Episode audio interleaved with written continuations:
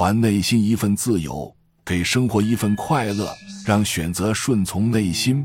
漫长的岁月中，伸出手来只想抓住外物，却很难摆脱内心的束缚。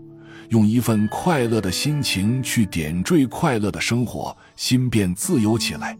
世俗规矩有时候会成为一个人做出选择的障碍。不循规蹈矩，顺从自己的内心选择，心就不会被束缚，就保持了一颗自由之心。我们生活在这个世界上。总是做着各种选择，有时候这选择是自己内心愿意的，有的时候事与愿违。如果有些时候我们不能顺从自己的内心，我们应该怎么办呢？时光长短唯心所造，一切苦乐随境所牵。想做到这种境界是很难的，因为这种自由是自然流露出来的慈悲。它是像活泉一样涌现的喜舍，像云卷云舒一样的自在。人们会失望痛苦，是因为有时候很多人并不能真正理解如何让自己的选择顺从内心。世人总是以为自由就是没有束缚，想干什么就去干什么，想说什么就说什么。然而实际上，这样的生活并不是真正的自由。心灵上的自由与生活条件的自由相隔甚远，也有很多人为了博得他人的开心，宁可违背自己的真心，以期望得到他人的认可，于是压抑了自己内心的想法，压抑了那些原本清纯的本性和智慧，误入歧途。虚云大师曾讲过这样一个故事：从前有一批商人。要到远方去做生意，由于路途不熟，大家商量办法，最终请来了一位向导，于是浩浩荡荡出发了。有一天，他们来到一个旷野，那儿有一座供奉天神的庙。依照他们的习惯，必须杀掉一个人来祭祀，才能通过这个地方。商人们集中在一起商量，都认为大家是亲戚族人。只有那个向导是外人，便决定杀他做祭祀。等到祭祀完毕，便开始动身前行。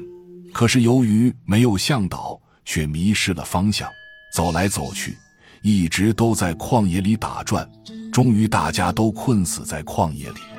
这些商人最心底的想法是找到路，但在做决定时，他们忽略了这一想法。只有顺从自己内心最真实的想法，才能引导我们走向自由的本性，做出正确的思考和判断。否则，我们就很容易迷失方向，失去辨别的能力，陷入泥潭之中。要想活得自由和快乐，就只能顺应自己的内心。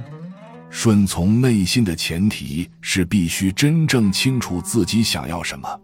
这需要具备一定的智慧，所以要顺从自己的内心，就要奠定自己的智慧之心、坚固之心和清净之心。虚云大师为了实现真正的智慧之心、坚固之心、清净之心，他的做法就是做一个活死人。什么叫做活死人呢？就是当自己已经死了。世间的一切事物都不再与我相关了，肉体不管在做什么事，心都不动，这叫活死人。要是心动了，跟着念头跑，就不是活死人了。想不生念，就是要不断的念佛，不断的念佛能打掉一切妄想。念佛也可以入定，念而不着。自性即空，念佛的人是谁？自性即空，那么谁在念？念佛念到一心不乱，念到不知道自己在念佛，名为真念佛。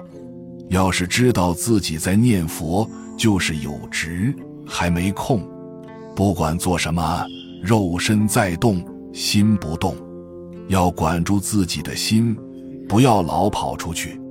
这样做到心无杂念，才能洞见自己的本性和真心所在。才能更清楚如何做出顺应内心的选择。在虚云大师的指导下，我们得到了心灵的洗涤，更清楚了自己想要什么，应该如何选择。这让我们在面对生活、面对工作的时候，不再随意的做出选择，而是做一个坚定的人，一个有思想的人，一个进步的人。本集就到这儿了，感谢您的收听，喜欢请订阅关注主播，主页有更多精彩内容。